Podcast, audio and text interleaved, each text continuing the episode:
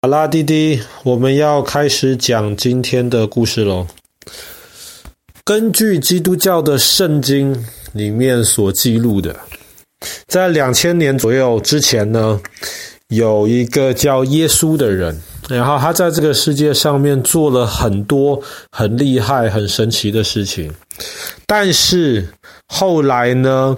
在耶稣时代的一些人，他们很反对耶稣所说的话，后来他们就把耶稣抓起来了，而且明明耶稣没有犯错，但是他们给耶稣安排了一个罪名，后来就把耶稣钉在十字架上面。那么被钉在十字架是非常非常残酷的一种处罚，那么耶稣就死在十字架上面。当天晚上呢，有一个其实很相信耶稣讲的话的人，他就把耶稣的尸体从十字架上面放了，呃，取了下来，然后把耶稣的尸体放到了一个耶路撒冷城外面的一个全新的、还没有使用过的坟墓里面去。那么本来这件事情应该就这么结束了。但是照圣经里面的说法呢，后来神让耶稣从死里复活，然后当时很多很多的人都看见了，很多人本来不信，看见耶稣复活之后就相信了，然后这一些本来很胆小的人呢，后来就开始到处去跟别人讲耶稣基督从死里复活的事情，以及他教人家要做的一些事情。后来这些人就被称为基督徒。那为什么我们今天这个故事一开始要讲圣经里面记录的这一件事情呢？因为在耶路撒冷，除了圣殿山，就是我们昨天讲到的那个是犹太教、基督教以及伊斯兰教在争执的一个地方，耶路撒冷里面还有另一个也是非常非常麻烦的一个地方。这个地方叫做圣母教堂。传说当中，当耶稣从死里复活了，他到天上了，然后大家在上再也看不到他，也再也找不到他的尸体的时候呢，原来放他尸体的那个没有人用过的坟墓，就被称为圣墓，很神圣的一个坟墓。那么当时呢，就有非常多的基督徒觉得那是一个很神圣的一个地方，然后就在那边盖了一个小房子，然后要去纪念耶稣基督曾经躺在那个坟墓里面。但是当时是罗马的时代，当时的罗马政府非常非常讨厌这一些新起来的这些基督徒以及基督教。后来，当时的罗马皇帝就下令，把圣母教堂这个地方全部都变成平地，然后呢，把原来的这些耶稣基督的跟随者建造的这个小教堂全部拆掉，然后在上面盖了一个庙，这个庙里面敬拜的就是当时罗马皇帝自己，就这样子。原来的圣母教堂的地方呢，上面就变成了一个罗马皇帝的庙，这样子一两百年的时间。可是后来罗马帝国碰到了一个皇帝，那个皇帝他还有他的妈妈，其实都是非常相信耶稣基督的，他们都是基督徒。那么有一天，他的妈妈到耶路撒冷这个地方去参观的时候，他妈妈晚上在睡觉。那个时候，他妈妈就做梦，梦里面就有天使告诉他妈妈说：“哎，这个现在这个罗马皇帝的这个庙下面，其实就是原来耶稣基督的那个圣墓。”哎，他妈妈早上醒了之后，非常非常的兴奋，因为他妈妈是一个很好的基督徒啊，所以他妈妈就赶快到那个罗马皇帝的庙那边。下令把那个庙的那个地板什么全部都挖起来，结果他妈妈在那个地板下面发现十字架，他妈妈就说：“哎呀，这个是真的十字架，这个就是钉了耶稣基督的那个十字架。”后来呢，他妈妈就决定了，以他儿子罗马皇帝的名义，就要求罗马帝国的人都改信基督教，而且把那个庙拆掉，在那边建立起了第一个真正的圣母教堂。从此，那个地方就变成了对于很多基督徒而言的一个圣地。为什么呢？因为圣母教堂里面不只是有耶稣基督的那个圣墓，在另一边其实就是耶稣基督被钉十字架的那个小山丘，所以他妈妈当时才会在那边找到了十字架，也找到了那个墓。那么在接下来又一两百年的时间，圣母教堂里面非常非常多的基督徒从罗马帝国各地不同的地方想去这边参观。直到后来，耶路撒冷这个地方被穆斯林给占领了。那么，穆斯林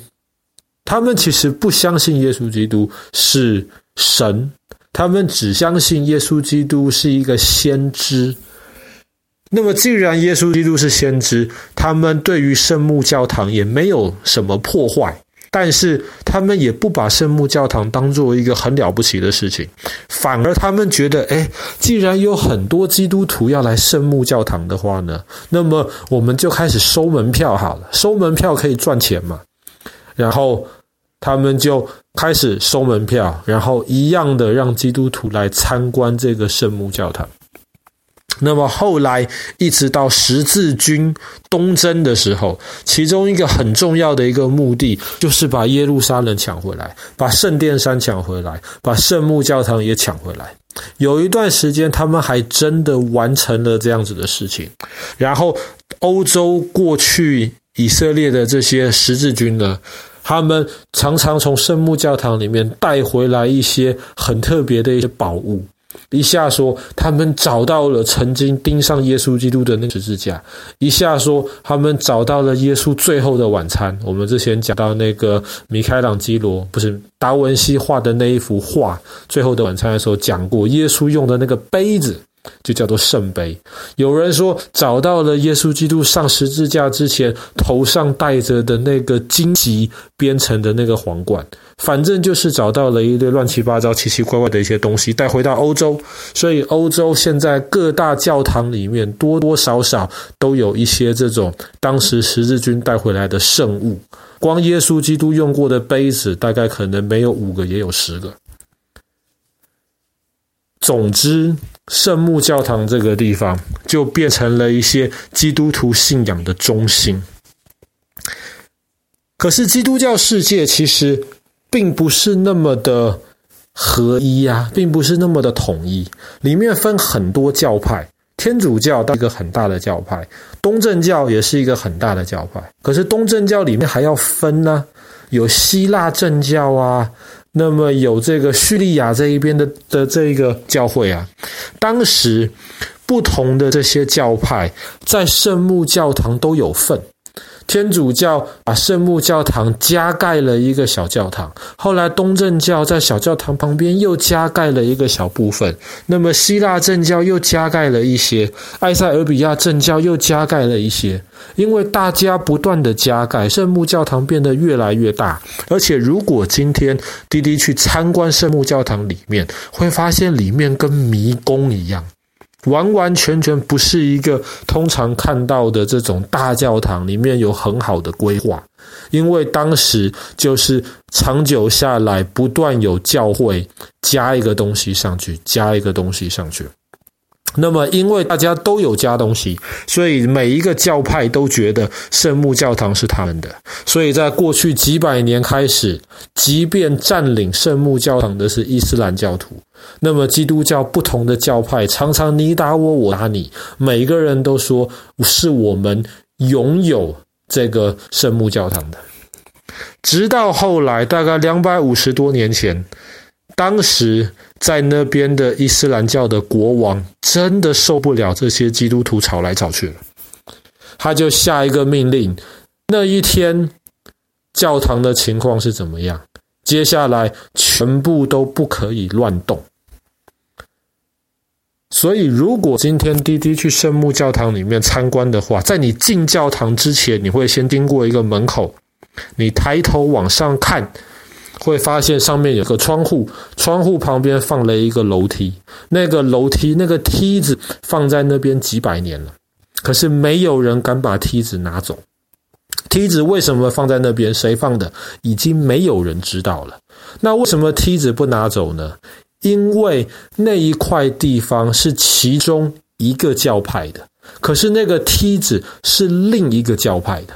所以如果你要去把梯子拿下来的话，只有那一个教派的人才可以动他们的梯子，因为当时穆斯林皇帝说维持现状。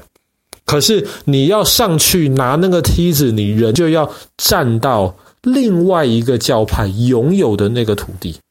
那么另一个教派不答应呢？他说要维持现状，人不能上去啊。那么在